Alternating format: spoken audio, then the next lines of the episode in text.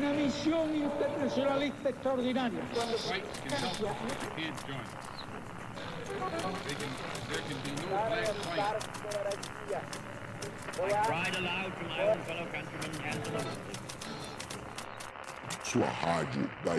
can't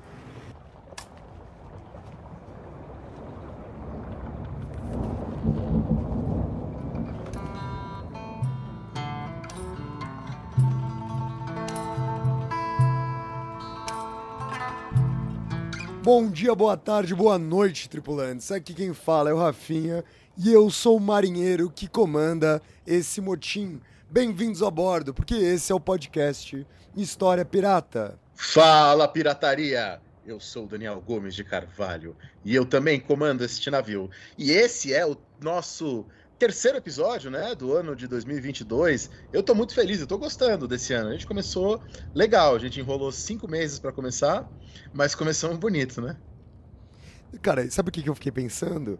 Eu fiquei pensando como eu e você, a gente nasceu pra ser proletariado, né? Porque se a gente fosse chefe, como a gente é na História Pirata, a gente simplesmente não faria nada e morreria de fome. Mas E pior, a gente é chefe, a gente trabalha e a gente não ganha dinheiro nenhum. Então a gente é pior do que chefe. É, Porque a gente não sabe nem usar, explorar os outros. é, isso que eu ia falar, porque o chefe às vezes sabe não trabalhar e, e- e explorar o trabalho dos outros, né?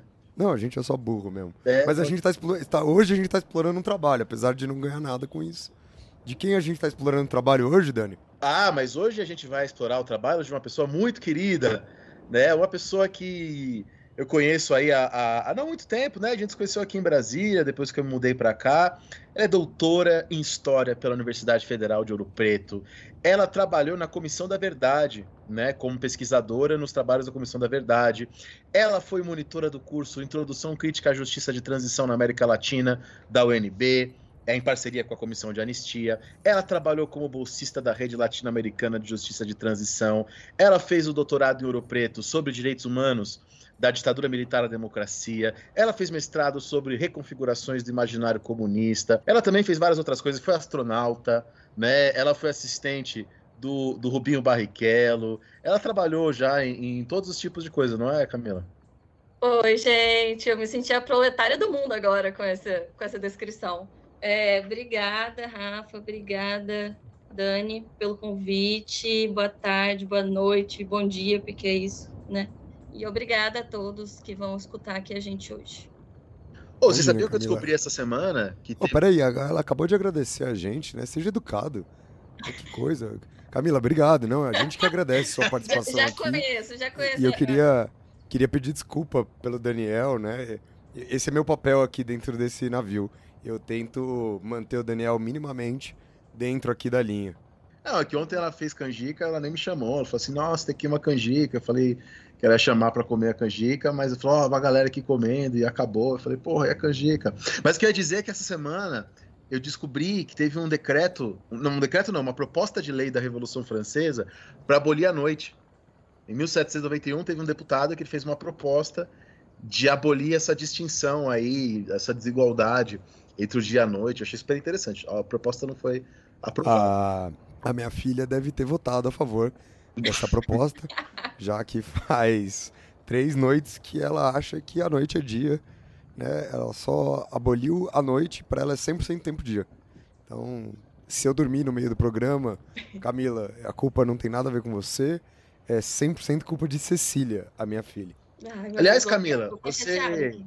Você entrou de férias hoje? Você tá lendo alguma coisa atualmente aí que você queira recomendar pro pessoal? Se você estiver lendo por acaso Paulo Coelho, fala a sua leitura anterior para recomendar para as pessoas. O que, que você anda lendo por aí?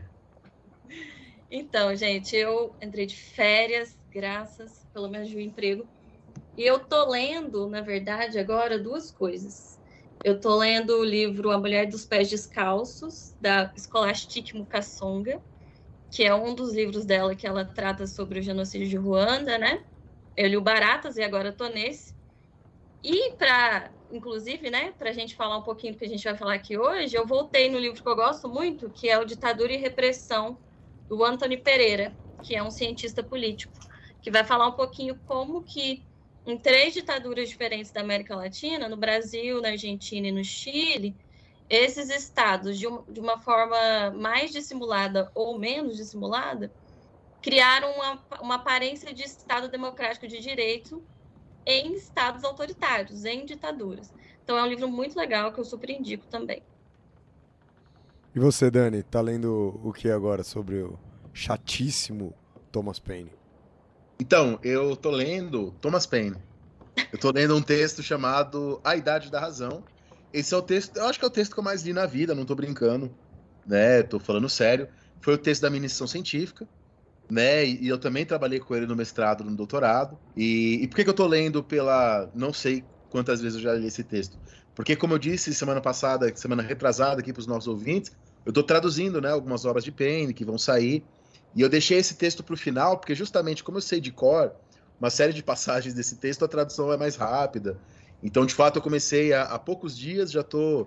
É, já, já traduzi um quinto do texto e tal, então tá rolando com bastante facilidade essa parte da tradução. Então, estou lendo A Idade da Razão do Thomas Paine. É um texto, assim, é maravilhoso esse texto, é muito bom. Não, é assim, é, tem que todo mundo tinha que ler A Idade da Razão do Thomas Paine, assim, é muito bom esse texto. E você, Rafinha? Você... É, antes de eu falar o que eu tô lendo, e eu só queria fazer uma observação, justamente porque esse é um podcast e os nossos ouvintes não podem fazer a observação que eu vou fazer aqui agora. Mas nesse momento, Dani é, conversa com a gente semi-deitado no sofá e, e, próximo à cabeça dele tá justamente a porcaria do Thomas Paine ali, que é pra, pra gerar esse incômodo, né? Pra aumentar esse meu sono aqui nesse momento. Ele deixou o Thomas Paine ali como um, um sonífero desconfortável para mim. Eu tô lendo um, um, livro novo, Dani, não sei se você conhece, mas a editora Contexto é, lançou recentemente um livro sobre Revolução a Revolução Francesa. Aí, Exa aí exatamente. Sim. Tá lendo uma coisa exatamente. boa. E aí eu pulei os, os vários primeiros capítulos, porque eles não me interessam nesse momento. E eu tô lendo a narrativa da Revolução. Você sabe disso, estava falando isso para você outro dia. E, e eu vou fazer uma defesa aqui que não tem a narrativa da Revolução Francesa tão bem estabelecida em nenhuma outra coisa, em português pelo menos. É a ordem dos fatores, nesse sentido que eu estou falando, como muitas coisas que a gente acabava explicando em sala de aula eram confusas, né? Era difícil delimitar o que, que vinha antes, o que, que vinha depois. E finalmente você serviu para alguma coisa, né? Então, é, eu estou lendo o livro do Dani. Justamente, podia estar tá fazendo um jabá, mas eu só tô lendo mesmo de verdade. Não, mas para quem quiser comprar, lá no site da editora Contexto, eu falei com o Ronaldo, que trabalha lá no marketing, até dia 31 de agosto. Se você usar o cupom HPirata25, H maiúsculo, P maiúsculo, Irata minúsculo, 25, você ganha 25% de desconto. O livro tá 30 e tantos reais, né? Com 25% fica mais barato. Não sei quanto, porque é difícil fazer essa conta, né? Se fosse, fosse né, 50 dividido por. É mais fácil. 30 e poucos dividindo por. Putz, é muito difícil. E mais 25% de desconto, H Pirata 25. H maiúsculo, P maiúsculo, Irata minúsculo, 25. Deixei aqui na descrição do episódio de hoje. Aliás, o jabá eu vou fazer ele agora. Porque vocês sabem que para manter esse nosso navio sempre no mar, esse navio a qual eu e o Dani a gente é chefe e a gente se explora e a gente não ganha porcaria nenhuma, ele ainda causa uma série de despesas para gente. Então, para vocês ajudarem nessas despesas e para quem, quem sabe no ano que vem a gente não leve ainda mais tempo para voltar do que a gente já levou esse ano, vocês sabem que há três formas de ajudar a gente. A primeira delas é a mais importante, como sempre, é divulgando o História Pirata, divulgando o podcast, divulgando o nosso Instagram, no História Pirata. A segunda forma é para os ouvintes assíduos, pessoal que acompanha a gente, pessoal que confia na gente e o pessoal que sabe que demora, demora, demora, demora, mas a gente volta. E aí você pode fazer uma contribuição mensal com a História Pirata. É só você entrar em picpay.me barra História Pirata tudo junto e ali você pode ver qual dos planos de assinatura melhor lhe convém, né? Se você puder e se você quiser, é lógico. Mas a terceira e a última forma é aquela maneira que você trata na impulsão. Sexta-feira à noite, você se animou demais, tá desidratada, tá desidratado às quatro da manhã, chegou em casa, pegou ali o resto da geladeira, abriu o pote de feijão, tá comendo feijão, lembra de também mandar um pix aqui pra gente. Para você mandar um pix noturno, na madrugada, no desespero do desidratamento, é só você mandar para nossa chave, que é também nosso e-mail, podcast.historiapirata@gmail.com. podcast.historiapirata@gmail.com. Mas agora, sem mais enrolação, vamos ao nosso programa de hoje. Como vocês já viram no título do episódio, o programa de hoje vai tratar da transição da ditadura militar para a democracia a partir da ideia de justiça de transição. E para isso, a fala da Camila vai dividir-se em dois blocos. No primeiro bloco, falar justamente da transição da ditadura para a democracia, para que então, no segundo bloco do programa de hoje, ela vai explicar um pouco para a gente o que é justiça de transição e o que é a justiça de transição aqui no Brasil. Então, vamos para o programa de hoje, vamos para o primeiro bloco, vamos falar da transição da ditadura para a democracia.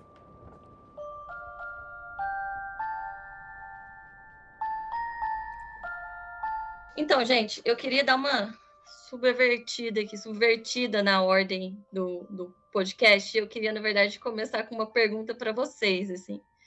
Quando vocês escutam falar sobre transição da ditadura para a democracia no Brasil, qual que é a palavra que primeiramente vem à mente de vocês? Eu acho que a gente até pode entregar aqui para a galera o que a gente falou em off, né, agora há pouco, porque eu também fiquei curioso, Camila. Eu, eu, eu ia deixar para te perguntar durante o programa, mas chegou aqui o meu momento, né? A palavra que a gente está acostumado é pensar em redemocratização, né? Eu acho que essa é a, a coisa que a gente está mais acostumado. Mas agora há pouco, antes da gente ligar o gravador, você falou que você não gosta muito desse conceito. Então, já, eu já quero saber. Eu já devolvo com uma outra pergunta também.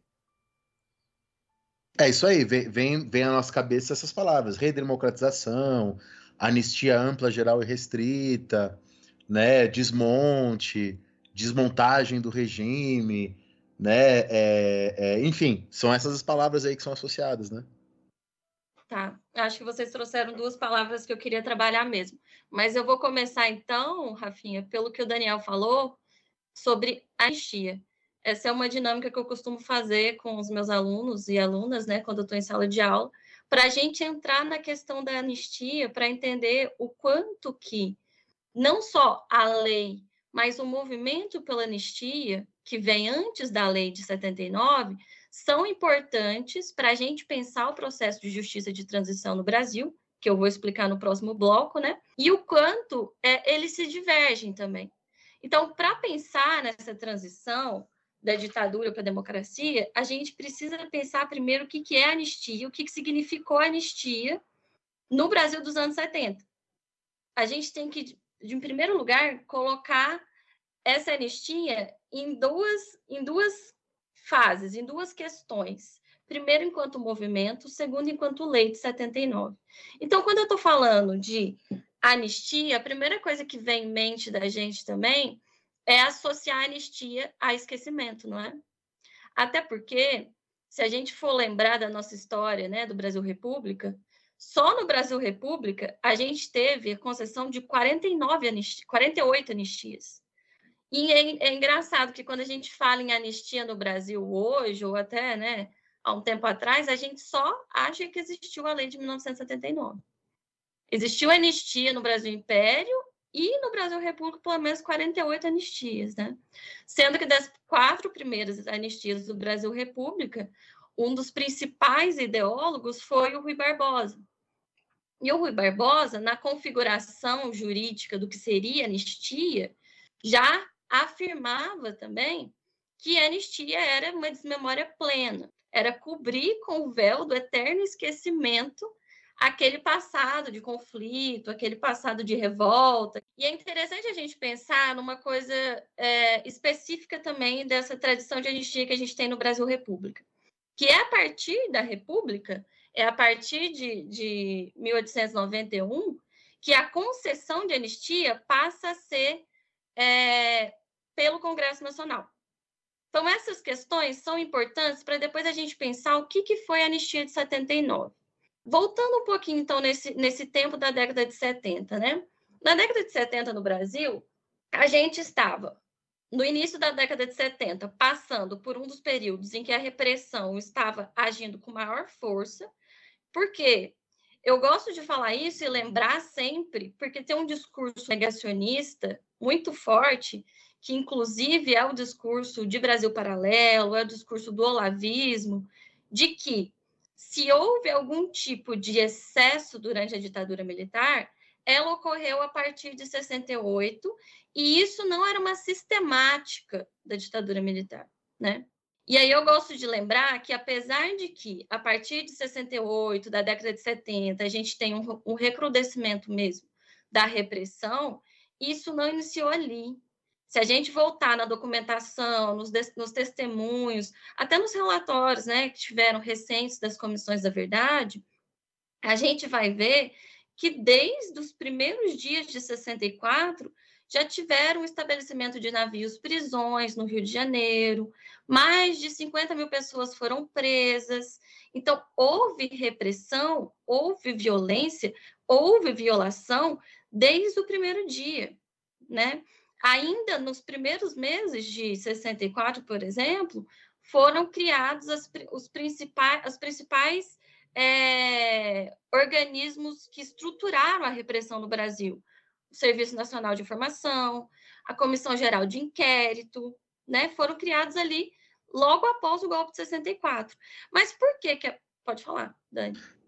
Não, e é só para complementar, eu lembro na, na, faculdade, né, quando eu tive ditadura militar, é, que foi com o professor Marcos Napolitano, eu lembro que ele enfatizava bastante isso. Eu lembro que ele discutia bastante essa ideia de que alguns às vezes trazem, de que os primeiros anos da ditadura foram uma ditadura envergonhada, uma ditadura mais branda. É, e não se trata disso, né? Eu lembro que ele tratava bastante esse período, dos primeiros anos da ditadura, como um período de montagem do aparato repressor, né? E aí é exatamente o que você disse. Eu queria fazer isso para lembrar, porque eu lembro que eu gostei, né? Ele falava num, num período de montagem, no período de apogeu ali do, do, uso desse aparato e de, enfim, de uma transformação que vem depois, né? Exatamente, é exatamente isso. É esse período de montagem que foi necessário, de montagem de uma máquina de repressão, uma máquina estatal de repressão. E essa máquina ela começa a ser cada vez mais é, organizada a partir de 69, com, a, com o estabelecimento da OBAN, da Operação Bandeirantes, que foi criada em São Paulo. A OBAN foi criada com financiamento de empresários paulistas. E aí que a gente já, já, já traz mais uma questão para falar que quando a gente fala que a ditadura militar, a gente também não pode esquecer que teve esse apoio direto, inclusive em sessões de tortura de civis também, né? Então, a partir de 69, há esse investimento maior e há, então, um, uma formação de uma engrenagem mesmo, né? Esse é um termo que a Mariana Joffre usa na, nos trabalhos dela, né? A, a, confecção de uma engrenagem da repressão. Então, na década de 70, é esse, esse período de apogeu dessa repressão no Brasil, que, inclusive, vai é, estabelecer como uma prática sistemática desse Estado autoritário brasileiro o que a gente chama de poder desaparecedor. Ou seja, com desaparecimento forçado de pessoas, né? é algo que a gente está, então, vivenciando do ponto de vista da repressão no início da década de 70. Só que tem alguns acontecimentos do final dos anos 60 e início da década de 70 que a gente pode colocar como sendo fundamentais para a gente pensar no movimento pela anistia que se funda oficialmente em 1975 com o movimento feminino pela anistia. Tá, então quais que são esses momentos, esses, esses episódios, esses casos, né? Isso não só sou eu que estou falando, mas alguns pesquisadores já têm trabalhado com alguns eventos específicos para a gente pensar na construção de uma sociedade civil a partir da pauta de anistia na década de 70. Então, a gente tem que lembrar que a gente teve o golpe de 64, houve não sei se a gente pode falar em precisão, mas assim, uma desestabilização das esquerdas naquele momento, né, de uma oposição que poderia se organizar contra essa ditadura, até porque se a gente for lembrar, eu estudei o Partido Comunista Brasileiro no mestrado, né, o PCB. Dias antes do golpe acontecer, num comício, o Prestes foi indagado se havia a possibilidade de ocorrer um golpe militar no Brasil. O Prestes falou: não, gente, imagina, vocês estão. Lógico que não, não vai acontecer. Olha aqui, o movimento pela reforma, pelas reformas de base estão bombando, né? Não vai acontecer. E depois que acontece o golpe, inclusive o PCB é tido pelas outras esquerdas comunistas que já existiam, isso é, é importante a gente falar que já existiam algumas, já. O PCdoB, que é o Partido Comunista do Brasil, que é, né, ele, ele surge de uma dissidência do PCB, que é o Partido Comunista Brasileiro, AP, que é a Ação Popular, que é uma, uma organização de esquerda católica, também já existia. A POLOP, que é uma organização de esquerda trotskista, também já existia. Então, só que após o golpe, há uma demora para a gente conseguir, de fato, mobilizar de novo, eh, de novo, né, essas diferentes organizações, partidos, coletivos, estudantes, para lutar contra essa, contra essa ditadura que havia sido instaurada. E isso, assim como a organização da repressão, vai se dar mais a partir do final da década de 60. E aí, alguns autores, então, têm colocado, por exemplo, que para a gente pensar numa emergência de uma sociedade civil, ou seja, de uma organização maior da sociedade contra a ditadura, a gente tem que voltar, por exemplo, na organização estudantil, que é uma das primeiras que vem com força, por exemplo, ali em 68. Em 68, se a gente for lembrar, é, no início do ano, teve o assassinato do Edson Luiz no, no restaurante Calabouço, que era um local de organização do movimento estudantil, né? E depois desse assassinato, houveram inúmeros conflitos pelo país, especialmente no Rio de Janeiro, mas pelo país, né, São Paulo também, entre militares e estudantes, inúmeros.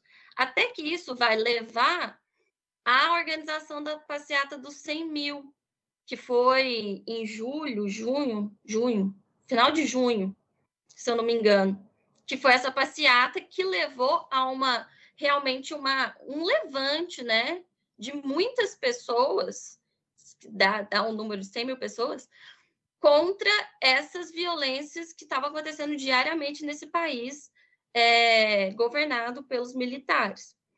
Então, tem tem é, argumentações dessa lógica mais alargada, né, desse, dessa temporalidade mais alargada, que vão pensar essa configuração do movimento pela anistia só na, no, no meados dos anos 70, voltando para essa articulação que outros movimentos, o movimento estudantil e as esquerdas começam a fazer no final da década de 60. Então, esse é um dos, dos acontecimentos que a gente pode pensar é, para depois pensar nessa configuração da anistia. Outro acontecimento que a gente pode pensar é, por exemplo, a organização de um movimento de direitos humanos de forma transnacional que estava ocorrendo na década de 70, especialmente por causa dos diversos exilados latino-americanos que estavam aí pela Europa, ou pelos Estados Unidos, ou pela África há um boom desse exílio no Brasil, primeiro, há um foco do exílio dos brasileiros no Uruguai e no Chile, especialmente no Chile. O Chile, que encampava essa, essa, essa narrativa, essa retórica, esse ideal de que era possível ainda a esquerda vencer na América Latina. Então, muitos dos brasileiros que saíram na primeira leva para o exílio ficaram ali até o golpe de 73 no Chile, ainda tinham essa esperança. Depois de 73, o que alguns historiadores, tipo Denise Hollenberg, trabalharam é que houve uma quebra, uma frustração nesse ideal de, de fato, levar a cabo uma revolução comunista na, na, na América Latina. E que isso, junto com a, a dinâmica dos movimentos de direitos humanos, levaram a esses exilados a se vincularem no exterior e a começarem a lutar, né, a, a denunciar e a lutar contra essas ditaduras em seus países a partir de uma pauta de transição pela democracia, e nessa pauta de transição pela democracia passava a argumentação de uma anistia. A gente precisa conceder uma anistia para reconciliar essas nações e então voltar ao estabelecimento de um regime democrático. Mas tem dois eventos, três, eu considero três eventos, na verdade quatro, quatro eventos internos que eu acho que são muito importantes para a gente pensar o movimento pela anistia no Brasil.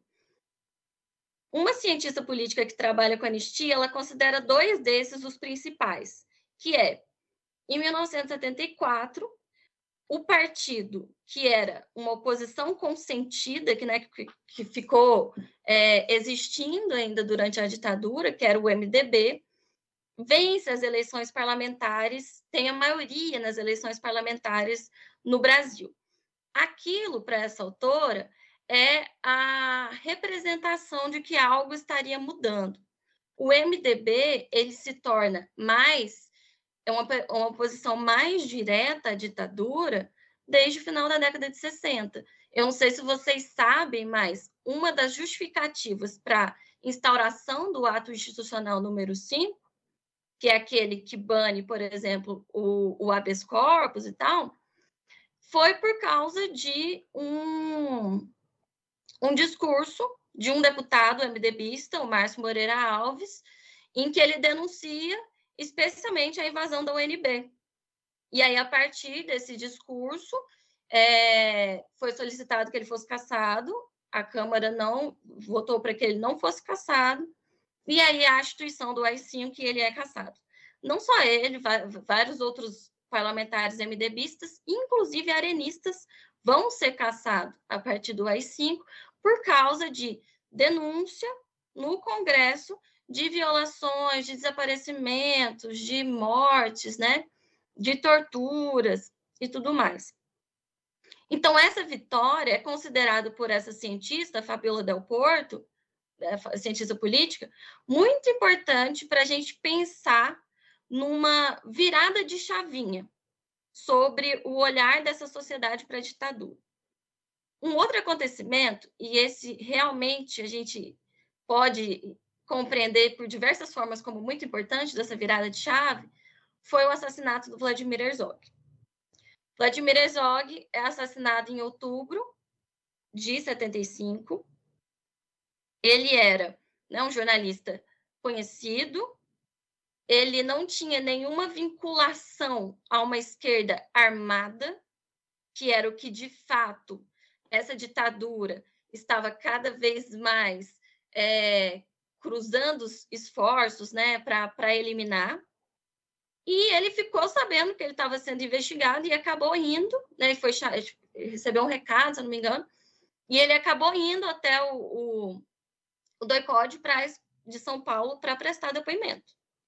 No mesmo dia, soltaram uma nota falando que ele tinha cometido suicídio suicídio por ter amarrado um cinto no seu pescoço, e aí a gente tem aquela famosa foto, que é a mais conhecida de todas, que ele está ajoelhado, e que ele teria deixado um bilhete em que ele se diz envergonhado de ter sido comunista, participado do PCB e tudo mais. Esse assassinato é crucial para essa virada de chave da sociedade brasileira. Por quê? O Herzog não tem vinculação nenhuma com o que era taxado do grande mal vermelho e comunista e terrorista por essa ditadura, que eram os militantes, os guerrilheiros, os militantes de esquerda armada. A partir do assassinato de Herzog, vai ter uma missa ecumênica que vai reunir milhares de pessoas, né? vai ter um, um, uma, uma tristeza pública vivenciada em diferentes estados do país. Vão ter inúmeras manifestações. O, o Herzog vai ser. Tem a versão de morte oficial naquela época por suicídio, mas como judeu, ele não vai ser enterrado enquanto suicida. Então, há essas demarcações de oposição à versão oficial de morte dele. Inclusive, e aí eu faço um parênteses, fica parecendo, nossa, o caso de Herzog é muito, muito enigmático, sei lá, muita exceção do que aconteceu durante, durante aqueles anos na ditadura, e não é, tá, gente? Assim, em agosto de 75, um outro militante do PCB foi morto em situações análogas ao do Herzog, então antes dele, é, eu não lembro o nome dele agora, mas também teve a versão de morte de que ele tinha suicidado com um cinto de pano amarrado no pescoço. E depois, em janeiro de 76, Manuel Fiel Filho, que era um operário, um trabalhador também do PCB, ele é também assassinado dentro do boicote de São Paulo com a mesma justificativa. A única coisa que mudava é que ele teria suicidado com meias amarradas no pescoço. Então, assim, essa máquina repressiva não tinha nem, nem, não, nem se, se nem dificultava muito, né, para pra, as pessoas, para alguém investigar. Era a mesma versão, a mesma versão. A partir desse terceiro suicídio, entre aspas, né, há uma mobilização tão grande é, internacional e nacional por, por, investigar esses crimes, esses assassinatos dentro do Código de São Paulo, que o, o chefe do segundo exército cai. O Ednardo, Ednardo Dávila, se eu não me engano. Ele cai, ele é substituído. Então, assim, a questão da morte do Herzog é muito importante porque a partir desse momento que essa sociedade percebe que não é só muito entre aspas, subversivo e terrorista que está sendo torturado, assassinado, desaparecido, né?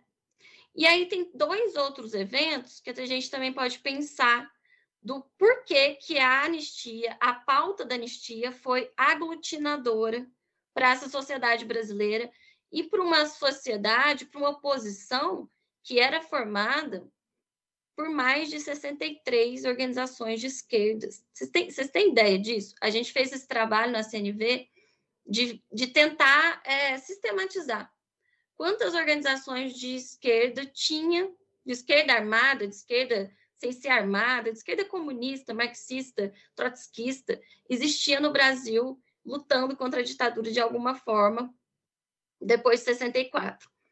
Tirando essas quatro que eu falei que já existiam antes de 64, a gente chegou, se eu não me engano agora, ao número de 59. 59 organizações de esquerda que tiveram um tempo de vida muito pequeno. O desmantelamento delas era muito rápido. Até porque grande parte delas surgiram a partir de 68.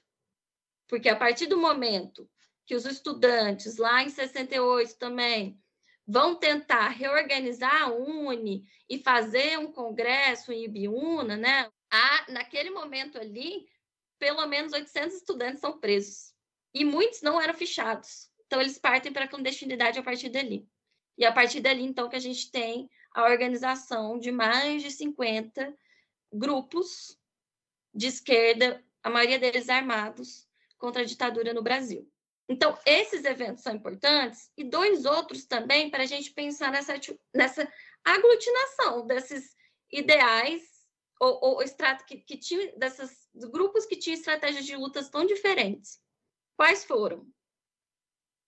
Em 76, houve um, um, um episódio que foi chamado de Chacina ou Massacre da Lapa que uma casa em São Paulo, que era um ponto de encontro do PCdoB, do Partido Comunista do Brasil, ele é, era monitorado, né? Foi, esse ponto caiu, que né, era chamado assim que se falava, caiu, e ali os últimos dirigentes do Partido Comunista do Brasil que estavam em solo brasileiro foram assassinados.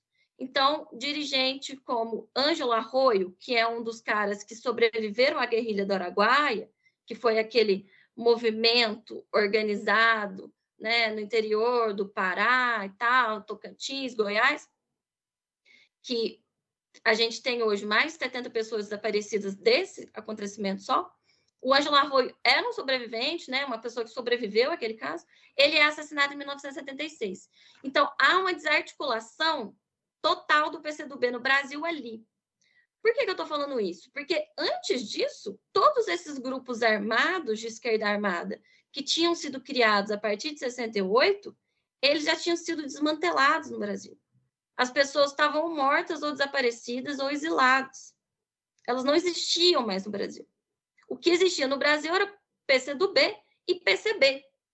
PCB, que é o Partido Comunista Brasileiro, que desde 56 não tinha uma retórica de luta ou de revolução a partir de luta armada. Eles estavam criando, né, a partir de uma, de uma, de uma narrativa que vinha de Moscou, da União Soviética, um caminho pacífico para a revolução. Então, mesmo depois do golpe, o PCB não se envolve em nenhuma articulação de luta armada. Então, é, a, o, o, que eu percebi nas minhas pesquisas é que o PCB foi a, o último partido e organização comunista que a repressão virou de vez seus olhos para eles. E isso se deu entre 73 e 76. E até, Camilo, eu acho que isso é, é importante para até para desfazer um discurso que a direita faz de que a ditadura militar só atuou contra grupos armados, né, da esquerda. O que não é verdade de maneira alguma. Eu acho que deixou isso bem claro nos vários exemplos aqui, né?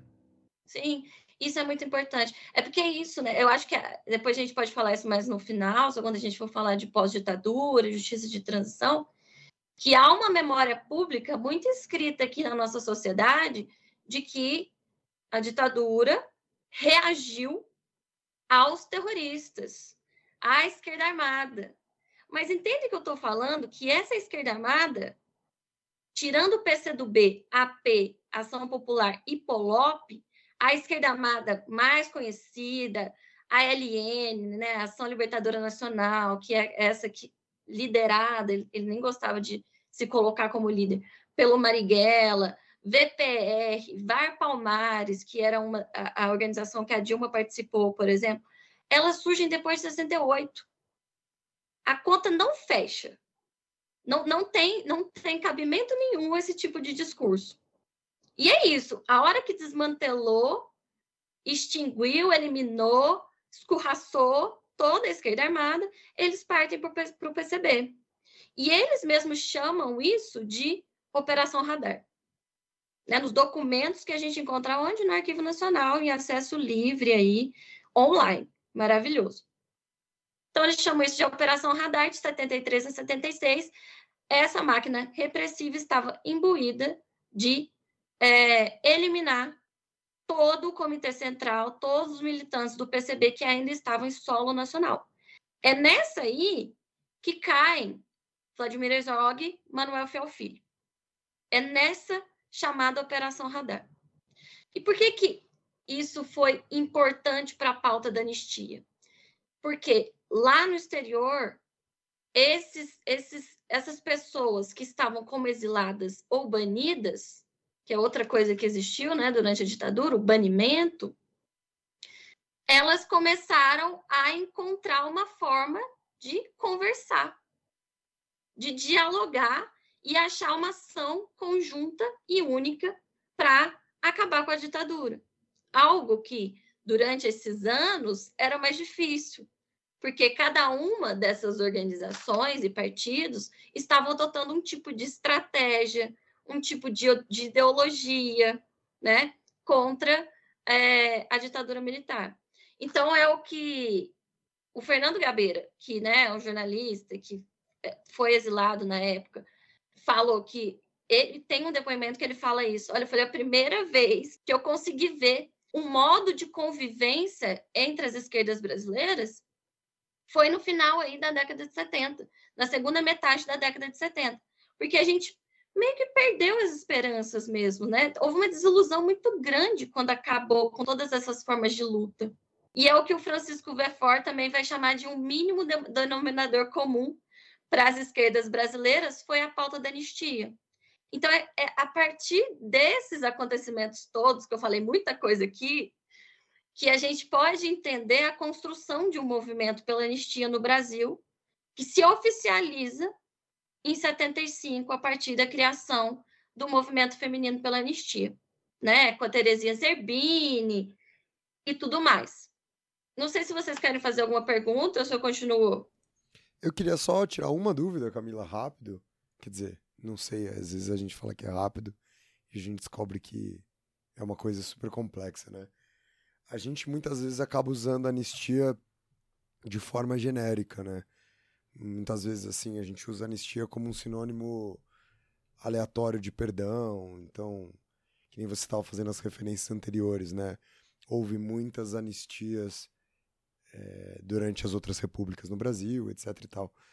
Qual é, qual é o que, o que, que precisa uma anistia, o que, que diferencia a anistia dessa ideia mais genérica, assim? É a existência da lei em si? Essa é a minha pergunta, né? O que diferencia é a existência de um aparato jurídico específico. Eu acho que você me deu a deixa para entrar nesse negócio. Por que, que difere tanto o que, que esse movimento pediu e o que, que é a lei de anistia em si? Esse movimento, rapidamente, o que, que, ele, que, que ele queria era a instituição de uma anistia ampla, geral e restrita, ou seja, que abarcasse todo mundo, mesmo aqueles que tivessem sido condenados pela, pela ditadura militar, pela justiça militar, por crimes de terrorismo, que era o, o, o, maior, o maior delito da época, que até a ditadura compunha como maior delito da época. Mas há uma diferença muito grande do que foi o projeto de lei que depois desmembrou e virou a Lei de Anistia de 79. E esse projeto de lei, na verdade, que virou essa lei de 1979, ele tirava é, diretamente, está escrito nessa lei, né, que anistiava-se as pessoas envolvidas em crimes políticos do Brasil, exceto os condenados por aquela justiça militar, por crimes de terrorismo, sequestro, atentado pessoal, acho que assassinato, se eu não me engano. E, ao mesmo tempo, colocava uma especificidade que, na verdade, já tinha sido colocado, por exemplo, na anistia de 45, que era anistia-se também os crimes é, conexos a crimes políticos. E é essa questãozinha do crime conexo a crimes políticos que foi utilizado, que foi interpretado e tem sido interpretado para que a gente, ao, a gente, enquanto sociedade brasileira, auto-anistiasse os agentes da repressão, os torturadores da ditadura. E aí, quando você me pergunta, mas e, aí, né? A, gente associa anistia a perdão ou a gente anistia, é, é, anistia esquecimento? O que, que a gente associa a anistia? Eu também gosto de fazer essa, essa dinâmica na sala, né? O que, que vocês entendem por anistia? Na verdade, se a gente for voltar na palavra, quando ela é criada, ela tem uma, uma ligação com o esquecimento mesmo, né? Só que, se a gente for pensar é, nas argumentações de filósofos, juristas ou até historiadores que vão pensar sobre o que significa anistia, por exemplo, Ricoeur, a gente vai ver que ele fala não há anistia com esquecimento, com desmemória. A anistia precisa de memória e a partir dessa memória a gente vai conseguir uma reconciliação e a partir da reconciliação a gente pode chegar ao perdão. E esse perdão também está ligado a uma sanção. E essa sanção tem a ver ao quê? A uma justiça a esse passado. Se, se, se, nessa dinâmica, se a gente considerar anistia e esquecimento, esse final da, da, né, do, do quadrinho não dá para chegar. Se a gente esquecer, como é que a gente vai fazer justiça? Né?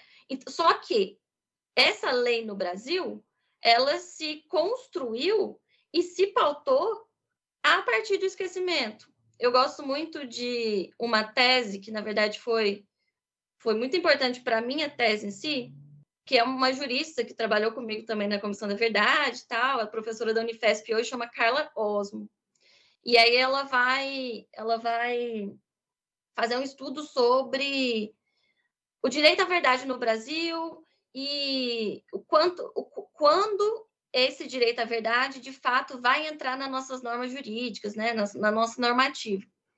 E ela vai falar que a lei de anistia de 79 instituiu, e talvez não seja só de 79, né? A gente pode pensar nas outras anistias, mas ela está falando dessa, dessa específica.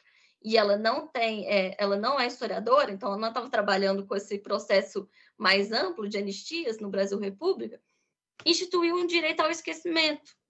É isso que a lei de anistia de 79 fez no Brasil. Institui um direito ao esquecimento. Só que a gente não pode esquecer de um, um historiador, tem uma frase de um historiador que eu gosto muito, que é o Andreas Russen, naquele livro dele, Culturas do Passado Presente, que ele fala assim, esquecimento efetivamente cria ou gera memória, alguma coisa nesse sentido. Então, esse esquecimento que foi pautado nessa lei de anistia, que foi criada por quem? Pelos movimentos pela anistia? Não. É uma lei criada que foi ali dada ao Congresso Nacional, né, editada ali, é, construída a partir da base do governo, a partir da base do Figueiredo.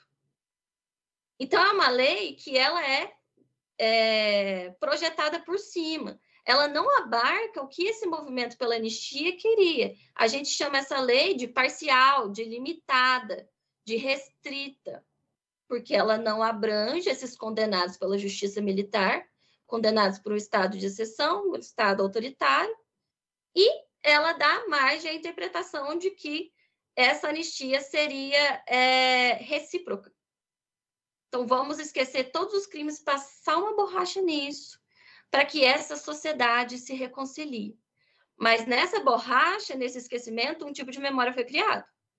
Que tipo de memória foi criado? E aí, acho que o que o Daniel falou mais cedo é, é um, uma das vertentes dessa memória, de que a ditadura só perseguiu, só matou terrorista, e se você era uma pessoa de bem, nada aconteceu com você os dois lados eram ruins, vamos esquecer que os dois cometeram excessos, esse tipo de, de, de, discurso, né?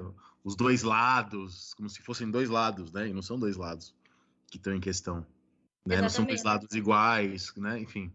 É, o que você está falando aí, é, a gente pode vir aqui com, a, com um conceito bonitinho, que a gente chama de teoria dos dois demônios, que é um conceito que vem lá da Argentina, que foi quando e aí a gente vai falar disso no próximo bloco, tá? Quando a gente vai falar de justiça de transição, ou seja, né, os mecanismos que foram efetivados por esses estados ou sociedades que passaram por estados autoritários ou por, por um período de violência massiva, é, a gente vai ver que a Argentina é um dos principais países aqui da América Latina que tem lidado com o passado ditatorial de uma forma mais, uma forma melhor, então acho que vamos pegar esse gancho, Camila, e a gente traz essa discussão para o próximo bloco. Então o primeiro bloco fica por aqui.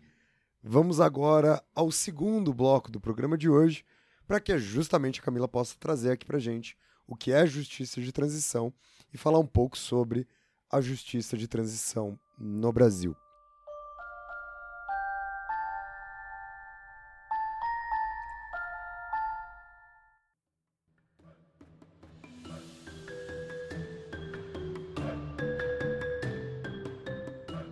Então, gente, a gente estava falando um pouco então sobre o que, que, seria essa transição, né, a partir de um movimento pela anistia e da lei de anistia. A gente tem que entender, acho uma coisa importante a gente lembrar que transição é engraçado. Quando eu ouvia transição da ditadura para a democracia, eu achava que era tipo um corte.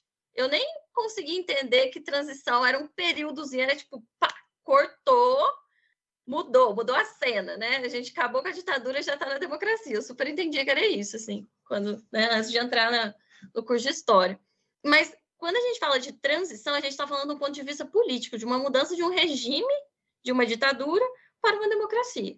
E aí, até sobre que quando isso aconteceu, quando termina a ditadura, quando começa a democracia, a gente tem conflitos de narrativas aqui dentro da historiografia, né? Tem, é, a maioria das pessoas usam o de 1964, a maioria dos historiadores é mil, 1985, mas tem historiador que fala que a ditadura foi até 1979, porque teve a lei de anistia ali, então, e os exilados puderam voltar.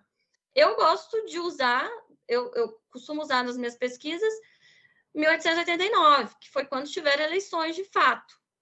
porque aí vocês vão entender quando a gente voltar na questão de que democracia é essa, né, no pós-ditadura e tal. Mas se a gente está falando de uma transição política, e como é que a gente lida, então, depois dessa transição política, com esse passado autoritário? Com o passado que a gente chama que não passa, né? A gente fala hoje, esse passado que não passa, esse passado presente. Então, a gente está falando de transição política, mas como é que a gente lida com esses passados né, autoritários, de violência massiva e tudo mais? Alguns pesquisadores, na década de 90, começaram a pensar especificamente como lidar com é, os crimes da ex-Tchecoslováquia. Então, em 1992, numa conferência que estava tendo, foi-se usado pela primeira vez o conceito de justiça em tempos de transição. Então, como que a gente lida, né, com essa sociedade aí é, traumatizada com essa violência massiva que, que, que ocorreu? Essas diferentes sociedades, esses diferentes contextos históricos. Então, pela primeira vez foi utilizado em 1992 e há um consenso é, entre entre os pesquisadores da área que quem tenha cunhado esse conceito tenha sido uma, uma pesquisadora chamada Ruth Title. Então, só em 92 que esse conceito foi criado. E é engraçado que a gente estava comentando aqui antes, por exemplo, eu nunca tinha escutado o conceito de justiça de transição enquanto eu estava na graduação. Acho que nem no mestrado, assim, acho que eu fui escutar esse conceito de fato quando eu fui trabalhar na Comissão Nacional da Verdade. Que aí as pessoas de. Eu trabalhei com muita gente de outras áreas, que isso é uma das coisas que eu acho mais legal, assim. E aí essas pessoas trouxeram o conceito para mim que era da história. Dentro da história a gente não utilizava isso, né? Não utilizava esse conceito. Nem sabia o que, que era. E o que, que é justiça de transição? Justiça de transição é um conceito que foi criado para a gente é, entender quais que são os mecanismos que um Estado ou uma sociedade precisavam é, desenvolver para lidar com passados de violência, de violações de direitos humanos massivas. E aí, isso criado em 92, né? E aí, a partir da justiça de transição, né, desse conceito, esses pesquisadores intelectuais começaram a, a, a dinamizar é, essa, essa ideia de uma ação e de, um, de uma reflexão sobre esse passado a partir de quatro eixos, que seriam memória e verdade, reparação, reformas institucionais e justiça. Então, o que, que eu estou falando quando eu estou falando, ah, nossa, a gente precisa focar no eixo memória e verdade do ponto de vista da justiça de transição. Quando eu falo isso hoje, eu estou falando de ações voltadas para educação em direitos humanos, criação de lugares de memória, de memoriais, é, criação de comissões da verdade, que é um, um que são organizações que foram criadas nesses contextos do final do século XX. A primeira comissão, comissão da verdade foi criada em 1984 na Argentina, que é a CONADEP, né? Então, dentro do eixo memória e verdade, são estabelecidos esses, essas, essas demandas, né? E dentro do eixo reparação, seriam as indenizações financeiras e simbólicas às vítimas desses crimes do passado. Dentro de reformas institucionais, a gente tem tanto reformas jurídicas, instituição de órgãos, é, transformações do ponto de vista dos três poderes, reformas dos três poderes, eliminação de leis de um entulho autoritário, por exemplo, da Lei de Segurança Nacional no Brasil, que a gente vai ver, né, que aconteceu, ou até mesmo do ponto de vista de uma desmilitarização da polícia, que é algo que é recomendado, por exemplo, pela Comissão Nacional da Verdade aqui no Brasil. Do ponto de vista da justiça, a gente tem dois papéis que essa justiça, é, que esse eixo justiça podia, poderia lidar com o passado a partir do estabelecimento de um reconhecimento civil desses crimes, que também, então, é um, um, um ponto que tem um vínculo com a reparação, e a partir da responsabilização individual, penal, de agentes, é, de torturadores desses crimes do passado. Torturadores que eu estou falando no caso das ditaduras, né? Então, justiça de transição envolve todos esses mecanismos para que esses estados modernos possam lidar com essa violência em massa instituída aí no século XX. E aí vocês podem me perguntar, poxa, mas o conceito foi cunhado só em 92, mas não existiam tipos de mecanismos semelhantes já utilizados em outras épocas da história? Sim, aí tem muito, muito, muita gente já escrevendo sobre isso, sobre o processo de justiça de transição desde a Grécia Antiga.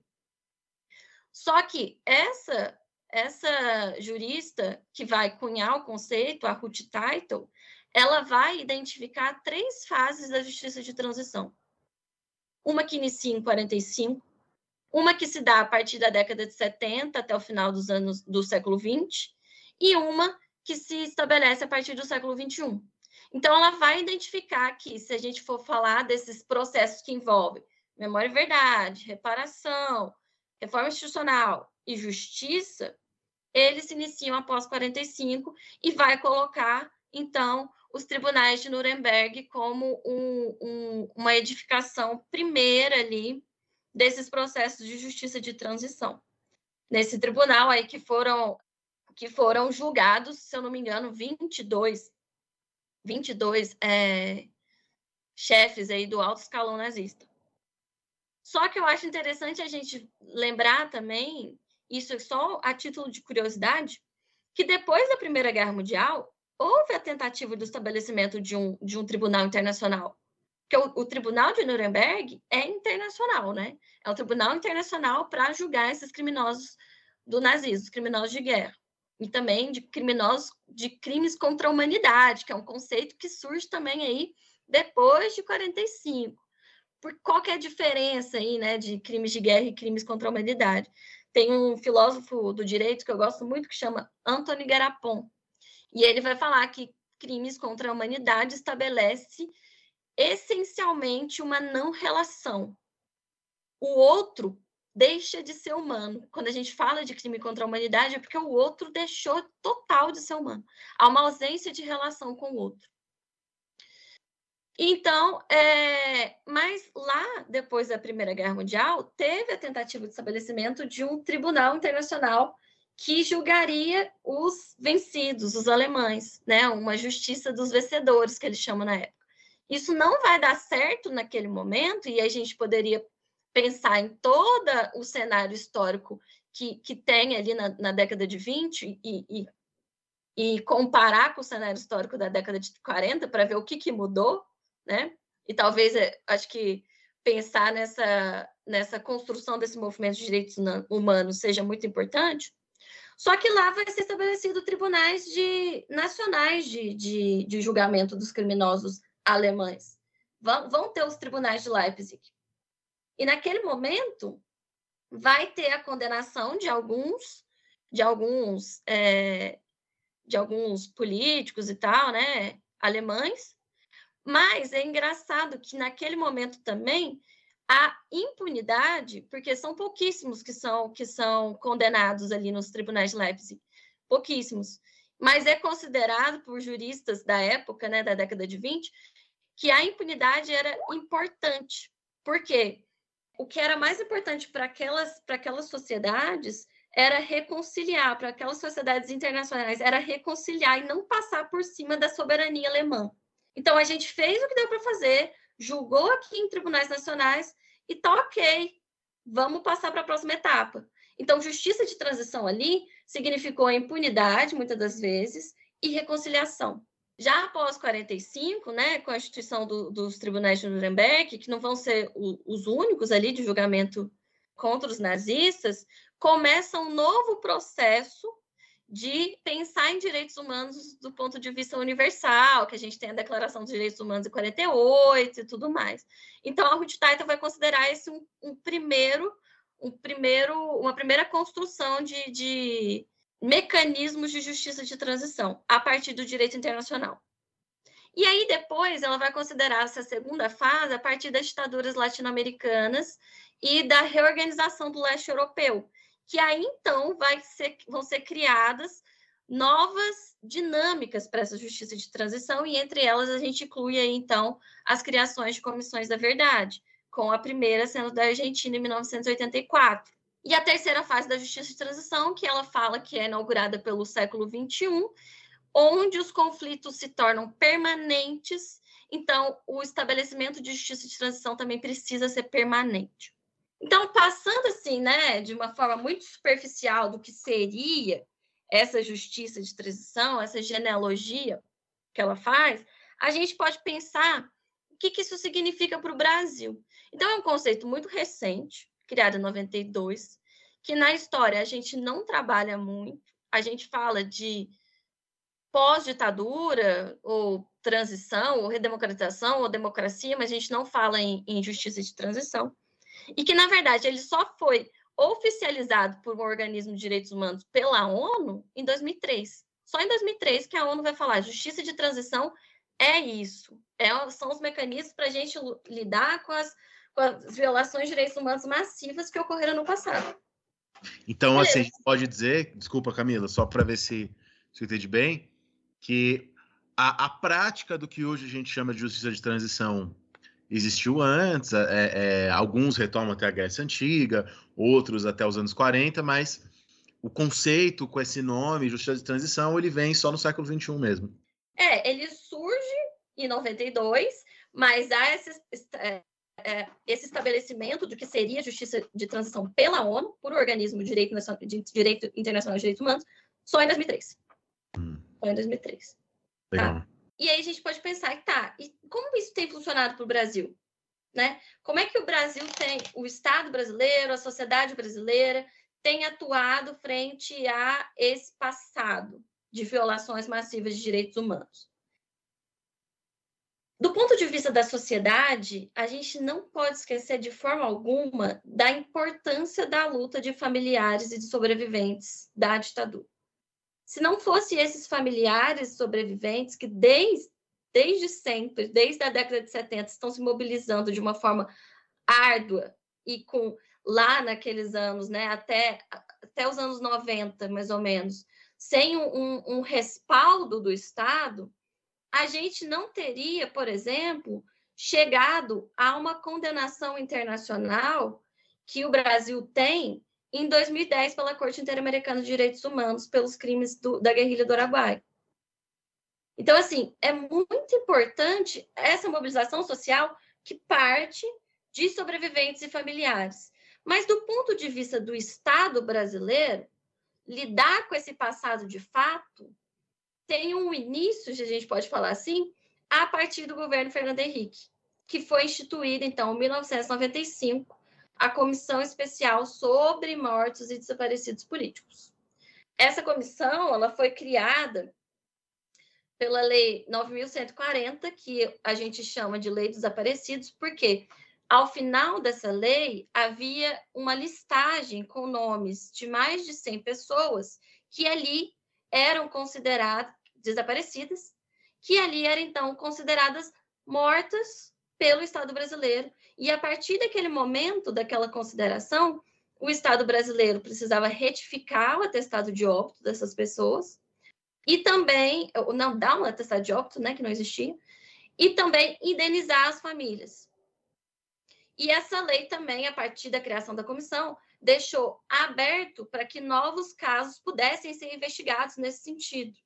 Então, é o primeiro ensejo por reparação, ou seja, conferir alguma coisa do, do ponto de nível indenizatório, do ponto de vista indenizatório e também simbólico de reconhecimento e também por memória e verdade nesse país em 95.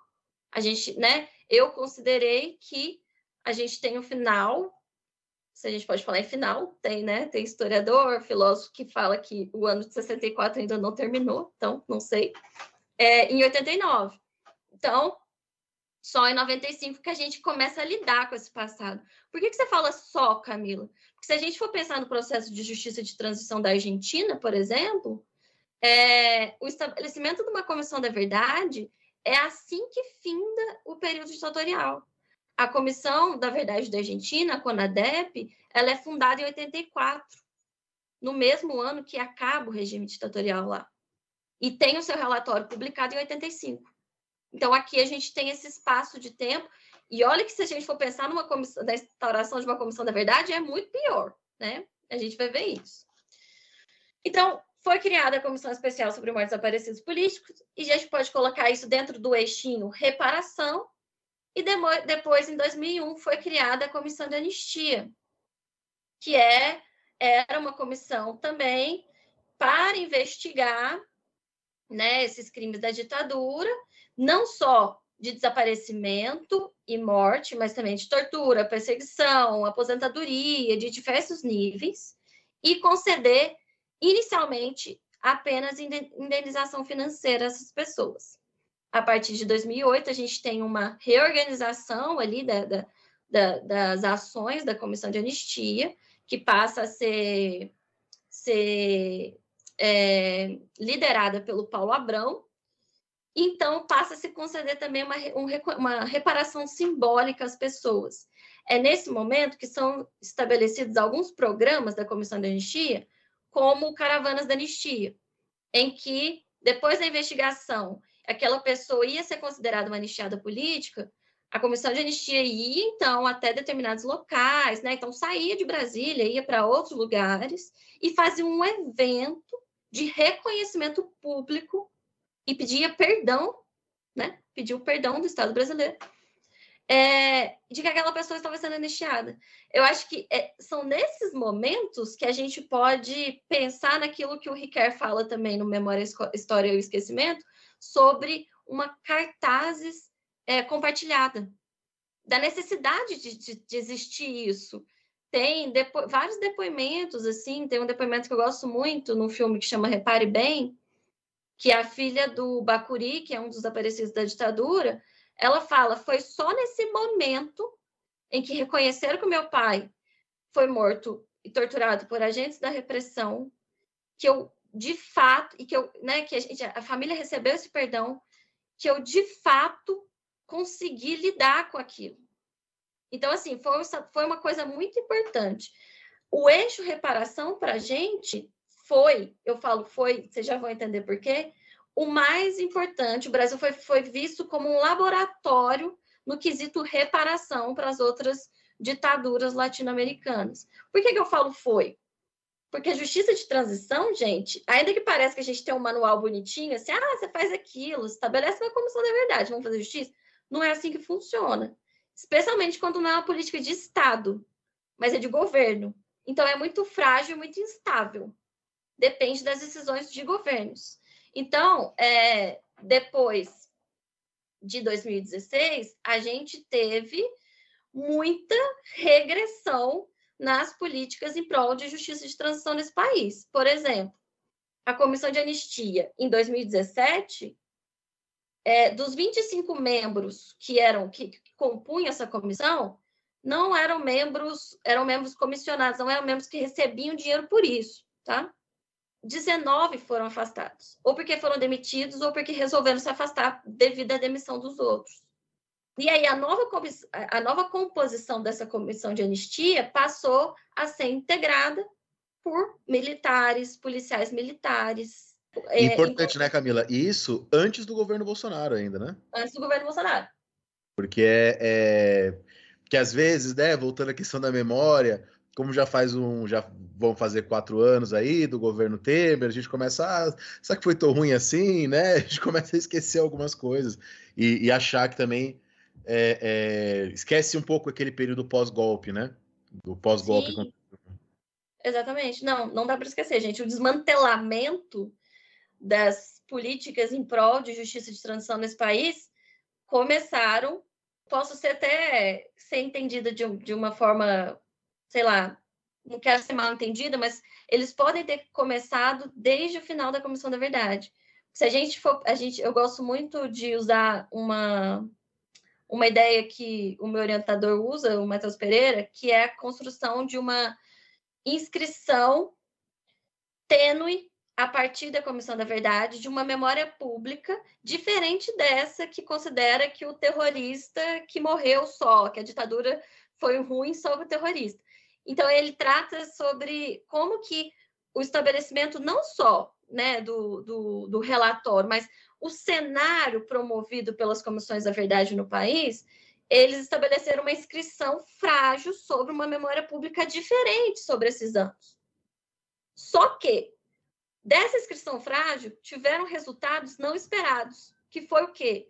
O discurso, a narrativa negacionista e a, a, a ação também é, não só de militares, mas de pessoas que apoiaram a ditadura e que continuaram, continuaram continuam apoiando esse passado é, após o, o relatório da CNV. Então, assim, só que essas medidas efetivas de, de Estado, elas são, sim, construídas antes do governo Bolsonaro. Então, antes do governo Bolsonaro, já, é colocado, já são colocados ali militares dentro da comissão de anistia para julgar crimes cometidos por agentes militares, essencialmente, mas não só, durante a ditadura. É tão problemático isso é, que Tá, depois chega em 2019, a gente corta para 2019 já sobre Bolsonaro, a comissão de anistia ficava sobre a, a liderança ali do Ministério da Justiça. A comissão de anistia no governo Bolsonaro, já em 2019, um dos primeiros atos do governo Bolsonaro, passa a compor o Ministério da Mulher, da Família e dos Direitos Humanos, ou seja, o Ministério da Damares. Nesse Ministério da Damares, inclusive, pelo menos em um dos casos julgados sobre anistia política, a pessoa que estava sendo julgada, que era uma, é, se não me engano, era uma mulher, uma militante da Ação Popular, ela foi chamada de terrorista no relatório. Falou, era da Ação Popular, então ela era terrorista e devia, e devia ter sido. Devia que acontecesse com ela mesma, porque ela era uma terrorista. Tá vendo essa, essa memória? E agora voltando para nosso, os nossos organismos de justiça de transição dentro do nosso Estado. É, e não só isso, assim, essa outra comissão que foi criada em 95, a especial sobre mortes desaparecidos políticos, ela também teve um desmantelamento muito grande, mas ela essencialmente foi a partir do governo Bolsonaro. A partir do governo Bolsonaro, um grupo que tinha sido criado para investigar é, os desaparecidos do Araguaia. Porque, de novo, já falei aqui, né? Em 2010, o Brasil foi condenado internacionalmente pela Corte Interamericana de Direitos Humanos, pelos desaparecidos, pelos crimes cometidos lá na guerrilha do Araguaia. Dentre um dos, das solicitações dessa corte era estabelecer uma comissão da verdade. Outra era identificar o que, que aconteceu com essas pessoas, recuperar esses corpos. Então, foi criado um grupo para isso. Agora, durante esse governo, não lembro agora se foi 2019 2020, esse grupo foi desmantelado. Lembrando que é, durante que, que é esse governante que está aí hoje na nossa presidência, né? Que estampava na porta do, do, do escritório dele ali um, um Aquele cartazão, né? Quem busca osso é cachorro. Cartaz. Quem gosta de osso, de osso é cachorro, né? Para além disso, foi retirado da, da presidência da Comissão da Anistia a procuradora que estava à frente dela há muito tempo, a Eugênia Gonzaga.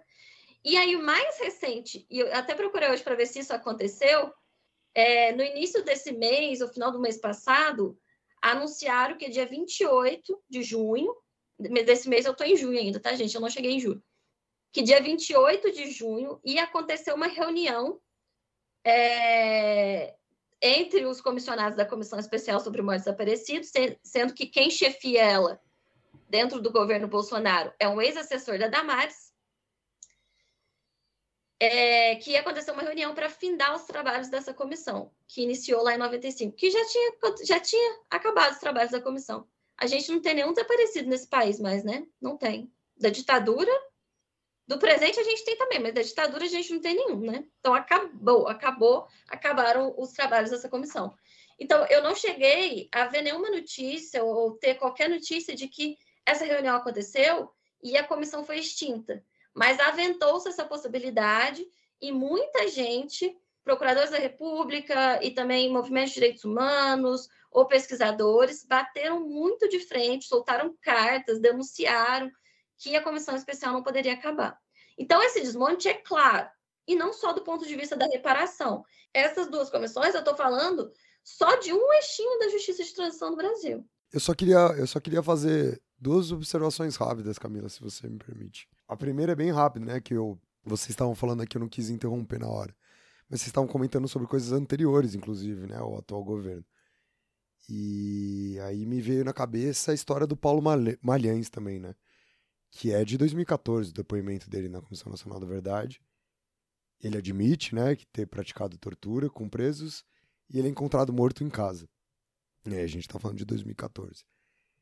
É, e a segunda coisa que eu queria comentar, que eu já queria ter falado isso no bloco anterior, mas como a gente acabou aqui emendando, também deixei aqui para agora, né? Como como essa coisa do esquecimento ela é poderosa, né?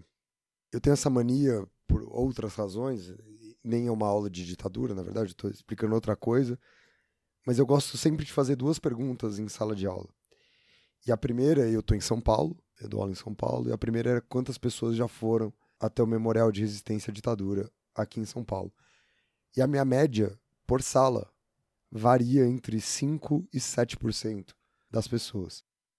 Eu sei que a porcentagem talvez seja mais importante aqui, mas eu quero lembrar que minhas salas têm de 100 a 150 pessoas por ela. Então, eu estou falando às vezes de 5 pessoas, né? Às vezes nem isso.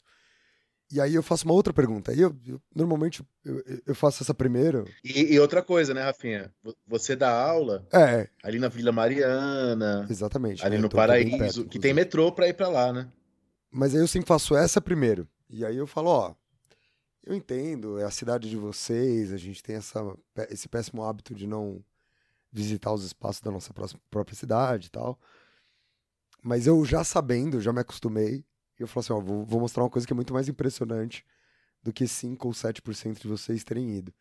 E eu peço para levantar a mão quem descobriu naquela hora, ou seja, na hora que eu fiz a primeira pergunta, que existe um memorial de existência à ditadura em São Paulo. E a minha média é de 50%. Ou seja, não é que a maior parte das pessoas não vão, né? É que a maior parte das pessoas sequer sabem que, que existe. E deve ser mais 50%, deve ter mais uns 10 ali. Não, existe, é, existe essa possibilidade, lógico, Dani. Mas é, eu já acho impressionante. E assim, é todo ano, né? É, então, essa é, eu, é, um, é um data Rafinha, que não tem uma validade mais profunda do que isso, mas eu posso garantir que faz pelo menos cinco anos que essas são as minhas médias em sala de aula.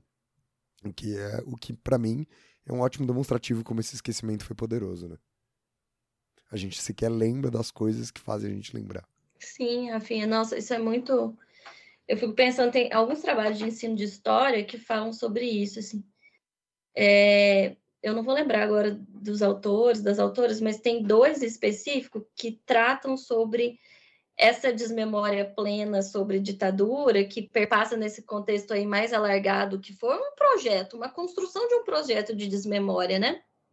mas que também perpassa, e aí não colocando a culpa em professor, em professora, eu também sou professora de educação básica, eu sei como é que é isso. Mas perpassa, por exemplo, na lógica da, nossa, da sala de aula, quando o conteúdo de, de ditadura, por exemplo, no nono ano é o último, é o do quarto bimestre. E aí, quando vai, a, a, gente sabe, estando em sala de aula, que a gente tem que fazer uma eleição ali de conteúdos, porque é impossível dar tudo que está ali para a gente dar no ano.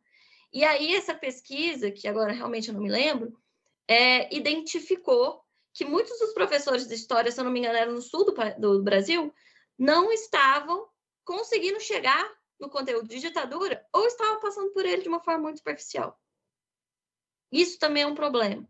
Aí tem uma outra pesquisa, que essa é de Petrópolis, tem até um, um, um podcastzinho pequeno da Ampu, daquele historiador explica com ela, que agora também não vou lembrar o nome, desculpa, que é so, ela, ela fez um, um, uma dissertação sobre o que, que os jovens de algumas instituições de ensino lá de, de Petrópolis, de educação básica, é, sabiam, entendiam sobre ditadura. E foi, assim, alarmante, Porque a repercussão, a reverberação desse discurso de terrorismo foi grande, sabe? Então, e, e é isso, né? E quando a gente fala, ai, gente, por que que na Argentina? É a, desculpa, Camila, só, só pra. É a Alicia Gomes, né? Isso, Lícia Gomes, obrigada. Isso. Tá no episódio 28 do, Exatamente. do Historiador Explica. E aí tem a dissertação dela também, que é muito legal. Mas é isso, assim, quando as pessoas perguntam, poxa, mas na Argentina, parece que, né, eles têm, têm uma memória tão forte dessa ditadura, por que, que aqui a gente não tem? A gente não tem movimento de familiares, sobreviventes, a gente não tem movimento de direitos humanos? Tem.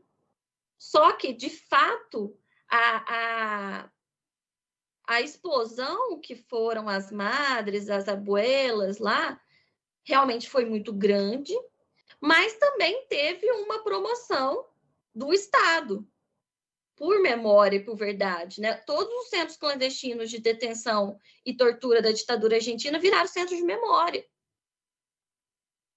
Aqui no Brasil, não. Aqui no Brasil, a gente não conseguiu construir um memorial de anistia que estava sendo construído em BH. Tá, tiveram aparentemente vários problemas ali, que eu não quero nem entrar nesse, nessa, nesse mérito mas ele estava sendo construído e agora, né, recentemente, lá em 2019, pararam a construção e falaram que não precisava construir um memorial de anistia no Brasil. Mas, enfim, é, só para a gente terminar, porque eu já estou me alongando super, voltando a esses outros três eixos de justiça e transição no Brasil, o que, que a gente efetivou dentro da memória e verdade, né? é, para além dessas pesquisas que foram feitas por essas comissões para chegar a identificar se iam dar indenização, se iam reconhecer, se iam dar o perdão a essas, é, a essas pessoas que foram vítimas do Estado brasileiro, em 2005, por exemplo, foi criado o projeto Memórias Reveladas, que para a gente que é da área, que é pesquisador da ditadura, é importantíssimo. É isso. Eu pude fazer a minha tese, que uma parte uma parte pequena, mas uma parte dela foi feita durante a pandemia, toda online. Tudo que eu, toda a documentação que eu acessei está aberta no Arquivo Nacional, porque o projeto Memórias Reveladas pegou os arquivos da Comissão Geral de Inquérito, do Conselho de Segurança Nacional e do SNI e abriu tudo. E tudo ficou ali no Arquivo Nacional para a gente ter esse acesso muito fácil. Além disso, né, é, em 2007, por exemplo, foi publicada uma primeira organização por, pelo Estado brasileiro de um perfil de vítimas de ditadura. não sei se vocês já chegaram a ver é, o relatório ou da Comissão Nacional da Verdade ou de outras comissões, que há um, um, um campo específico para perfil de vítimas. Né? E quando eu estou falando de vítima aqui, gente, não, não vamos nem entrar no, no, no mérito disso. Pessoas que foram é, assassinadas, torturadas, desaparecidas pelo Estado, pela máquina estatal. E aí, um primeiro momento, antes das comissões da verdade, aconteceu em 2007, que foi lançado o livro Direito à Memória e à Verdade. Então, ali o Estado reconhecia: olha, essa pessoa, essa pessoa tal, que teve a vida tal, que lutou contra a ditadura dessa forma, foi morta nessas circunstâncias que a gente sabe hoje em dia. E aí, todo esse processo vai culminar lá em 2011 com a criação da Comissão Nacional da Verdade, com a posterior instalação da comissão em 2012. E isso é uma coisa específica do contexto brasileiro, que depois da Comissão Nacional da Verdade, foram criadas mais de 100 comissões da verdade no país, entre comissões setoriais, de assembleias legislativas, universitárias, né, eu estou aqui em Brasília, aqui na UNB foi criada a Comissão Anísio Teixeira, lá em Minas, no sul de Minas, foi criada a Comissão é, da Verdade do Estado de Minas Gerais, que fez grupos de trabalhos dentro das universidades. Então, mais de 100 nesse contexto pós-2014. Então, foi um, um, um avanço, assim, muito grande, apesar de que não tivemos de fato, uma colaboração das Forças Armadas, nem um reconhecimento dos crimes, né? Aí vocês podem me perguntar, o que que de fato é, vocês conseguiram tirar das Forças Armadas, para além do depoimento do Paulo Malhães ou de outros, Carlos Guerra, que já, né, antes da comissão, na verdade, já falava muito sobre. A gente conseguiu, a partir da lei de acesso à informação, a ter acesso a uma documentação específica das Forças Armadas, que eram as fichas de alteração dos militares. A partir dessas fichas, a gente sabia se o cara estava, por exemplo, na região do sul do Pará, no momento específico que estava rolando a repressão contra a guerrilha do Araguaia. E é nesse cruzamento de dados, nesse trabalho de formiguinha que a gente faz, especialmente quando a gente está falando de, de passados sensíveis, né? Que muita coisa foi queimada, muita coisa não é aberta, muita coisa é desinformada ou contra-informada.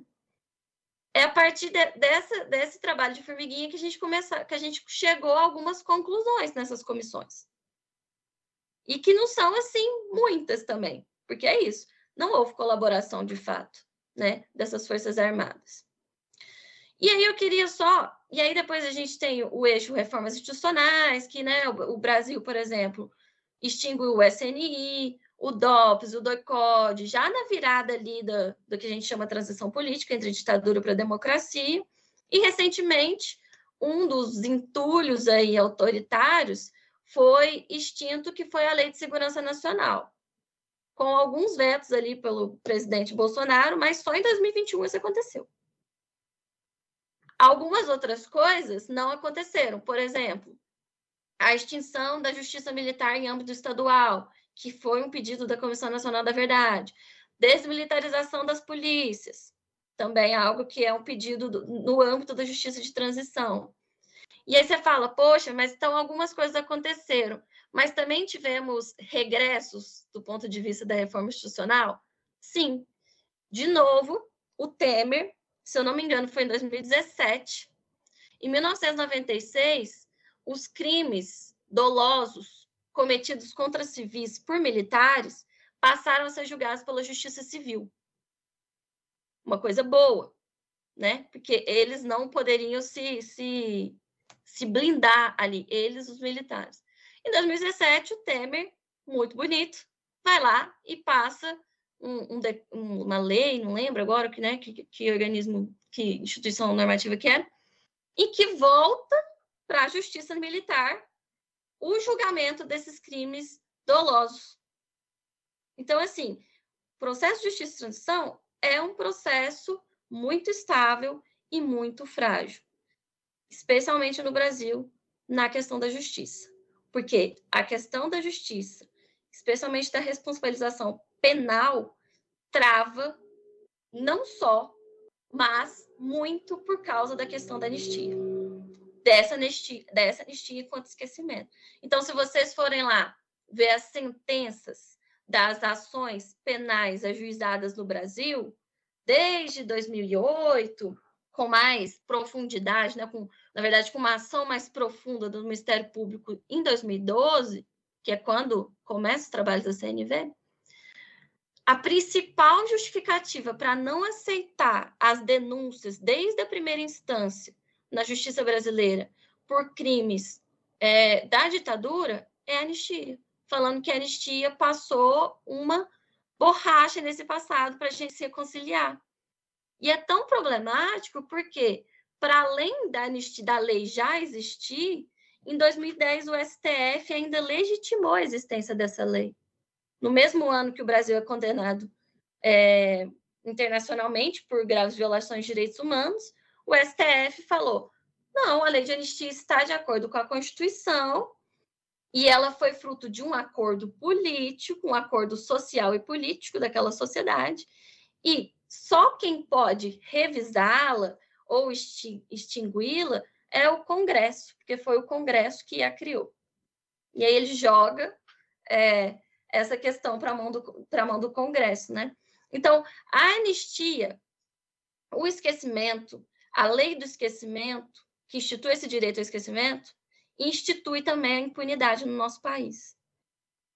Foi só recentemente eu, eu, não, se eu não me engano, foi esse ano, ou, ou no final do ano passado, que uma pessoa, um torturador do DOPS de São Paulo, que era que era lá do, da, da integrante dos, da companhia lá do, do Fleury, foi condenado pela primeira vez no Brasil a dois anos de prisão pelo assassinato do Edgar Eduardo Aquino, Edgar Duarte Aquino, que era um ex-militar que, inclusive, foi assassinado pelas, pelas falas e mãos, intrigas e, e tudo mais, né? Traição do, Caban, do Cabancel.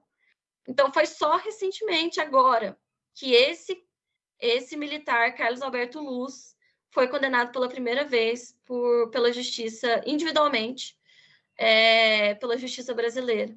Só que isso vai passar em, em diversas instâncias, e se ele não morrer até lá, conforme a essa dinâmica de governos no Brasil e de progressos e avanços e tal da justiça de transição, a gente não pode dizer que de fato ele vai cumprir esses dois anos de prisão. Dois anos de prisão. Dois anos de prisão por ter atuado num dos órgãos mais mortais da ditadura brasileira. Isso é, é, é, é indignante, né? Em, em, em, muitos, em muitos aspectos, assim. É isso, assim, eu tenho muitas várias outras coisas para falar. Mas tem uma coisa, Camila, que você anunciou e você não explicou para gente. Né? Você falou que você é contra é, a ideia de redemocratização, né? A noção. Falou que não pode usar, falou que não pode falou usar. que não pode usar, quem usar é feio, quem usar cheira mal. É, eu, bom, eu não sei se, se, a ideia não seria justamente por várias coisas que você falou bastante hoje muito, e falou muito bem, né? Sobre as permanências, o presente desse passado ditatorial que a gente tem até hoje na, na estrutura, né, na militarização da polícia, por exemplo, ou mesmo na presença direta né, de pessoas ligadas a esse passado, né, de pessoas é, de fato dos porões, né, dessa época da ditadura.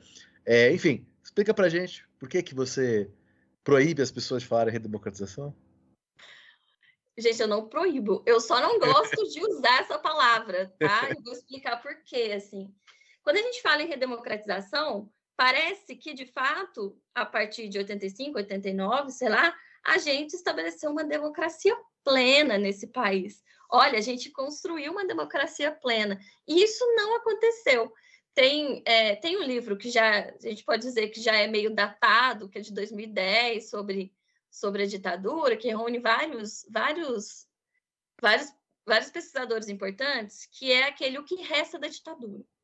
E aí, naquele livro, o Thales Abissaber, ele vai responder a pergunta assim, tudo, menos a ditadura eu não concordo efetivamente com ele que exista tudo, porque se eu fosse concordar, eu vou, eu vou ter que colocar até o meu próprio tra trabalho em xeque, né? Então, não concordo.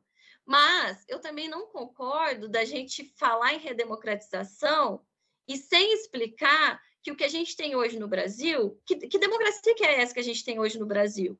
Em que a gente não lida com esse passado de graves violações de direitos humanos, e esse passado, além dele permanecer presente, ele reverbera no presente. Então, o poder desaparecedor, por exemplo, é algo contínuo no nosso país.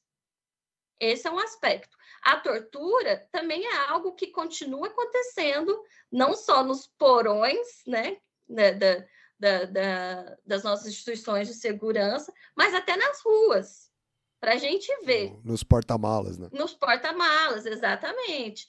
Então, assim, eu não gosto de usar esse conceito para não ficar parecendo que a gente tem uma, uma democracia consolidada. A gente não tem.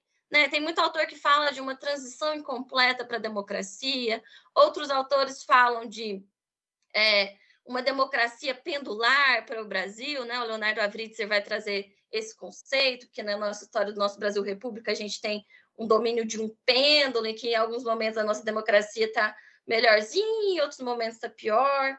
Mas eu gosto também de pensar no conceito de talvez uma democracia de exceção. E como é que a gente vai ter, de fato, uma democracia no Brasil?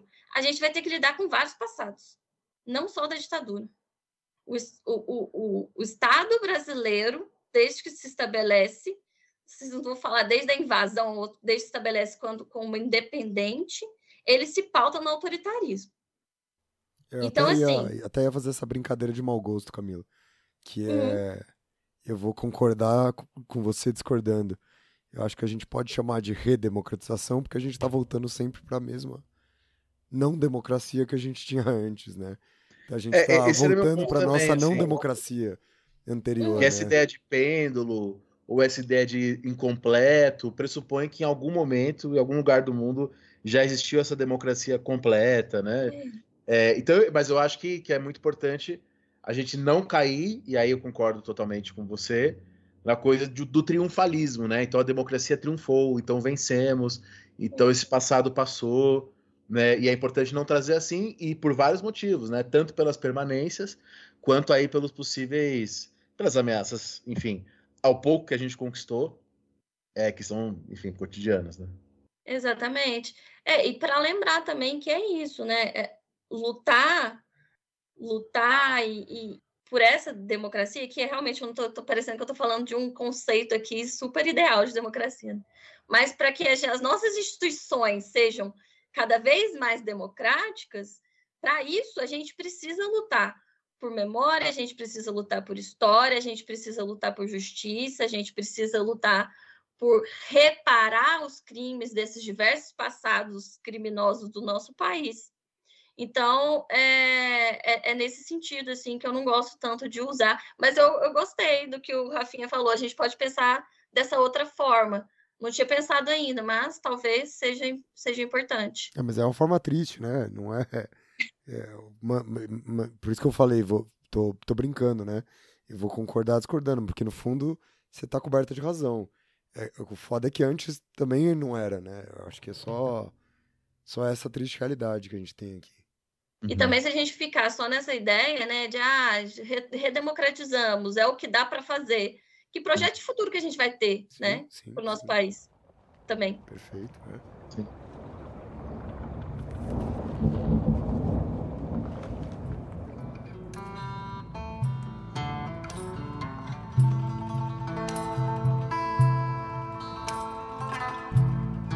Pô, Camila, muito obrigado. Eu gostei muito aqui do programa. É, fiquei muito feliz em te receber aqui. Primeira convidada de 2022, né? É verdade, é verdade. Muito bom, gostei pra caramba também. Acho que contribuiu muito e eu acho que é um programa que bastante gente vai, vai escutar, vai, vai gostar, vai usar para as próprias pesquisas, né? Porque é um tema que tem muito interesse, justamente porque tem muita relevância, né? Então é isso, eu gostei muito. Gente, eu que agradeço o convite. Eu adorei participar, acho que eu falei até demais, mas é um tema assim que super entusiasmo. Eu gosto muito de falar para meus alunos quando eles vão escolher um tema de pesquisa, é escolha alguma coisa que te afeta, que você fica louco, apaixonado, assim. E é isso. Esse tema é, faz isso comigo. Eu acho que é uma coisa que a gente já percebeu que Thomas Paine faz com Daniel. Faz comigo, é. Thomas Paine. Exatamente, né? E então a gente já percebeu com a Camila é uma pessoa muito melhor do que o Daniel, claramente ela se importa com algo mais relevante do que o Thomas Paine. Ninguém me entende, ninguém me entende. É isso. Gente, muito obrigado por quem escutou o nosso programa até aqui.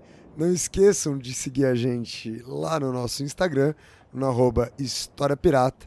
E se você quiser continuar essa conversa que a gente teve por lá, vai no último post, no post sobre esse episódio e deixa lá o seu comentário pra gente. É isso. Muito obrigado e até o próximo programa. Falou, pirataria!